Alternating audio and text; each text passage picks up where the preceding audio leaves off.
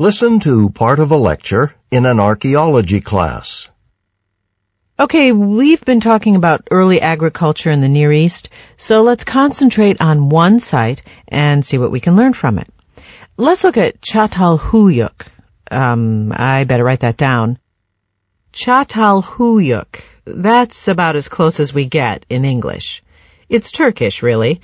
The site's in modern day Turkey, and who knows what the original inhabitants called it. Anyway, um, wasn't the first agricultural settlement in the Near East, but it was pretty early, settled about 9,000 years ago, in the Neolithic period. And um, the settlement, uh, town really, lasted about a thousand years and grew to a size of about eight or ten thousand people. That certainly makes it one of the largest towns in the world at that time. One of the things that makes a settlement of this size impressive is the time period. It's the Neolithic, remember, the late Stone Age, so the people that lived there had only stone tools, no metals. So everything they accomplished, like building this town, they did with just stone, plus wood, bricks, that sort of thing. But you gotta remember that it wasn't just any stone they had, they had obsidian. And, um, obsidian is a black, volcanic, well, almost like glass. It flakes very nicely into really sharp points. The sharpest tools of the entire Stone Age were made of obsidian, and uh, the people of Çatalhöyük got theirs from further inland, from central Turkey. Traded for it, probably. Anyway, what I want to focus on is the way the town was built. The houses are all rectangular, one story, made of sun-dried bricks. But what's really interesting is that there are no spaces between them.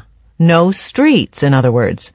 And so, generally, no doors on the houses either. People walked around on the roofs and entered a house through a hatchway on the roof down a wooden ladder. You can still see the diagonal marks of the ladders in the plaster on the inside walls. Once you were in the house, there would be one main room and a couple of small rooms for storage. The main room had the hearth for cooking and for heat. It would have been pretty cold during the winters.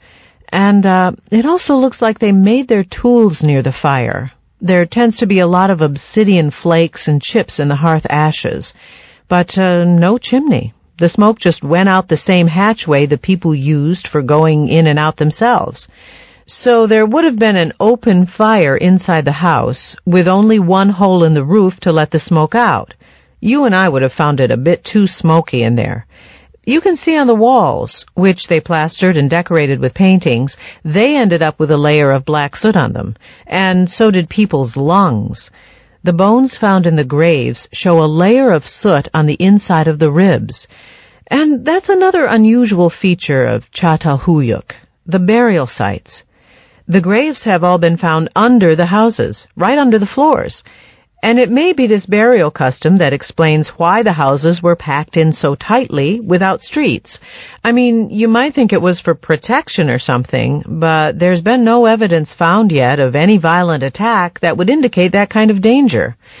It may be they wanted to live as near as possible to their ancestors' graves and be buried near them themselves. But it makes a good point. Based on excavations, we can know the layout of the houses and the location of the graves, but we're only guessing when we try to say why they did it that way. That's the way it is with archaeology. You're dealing with the physical remains the people left behind. We have no sure access to what they thought and how they felt about things. I mean, it's interesting to speculate, and the physical artifacts can give us clues, but there's a lot we can't really know. So, for instance, their art. They painted on the plaster walls, and uh, usually they painted hunting scenes with wild animals in them. Now, they did hunt, and they also raised cereal crops and kept sheep, but we don't know why so many of the paintings are of hunting scenes. Was it supposed to have religious or magical significance?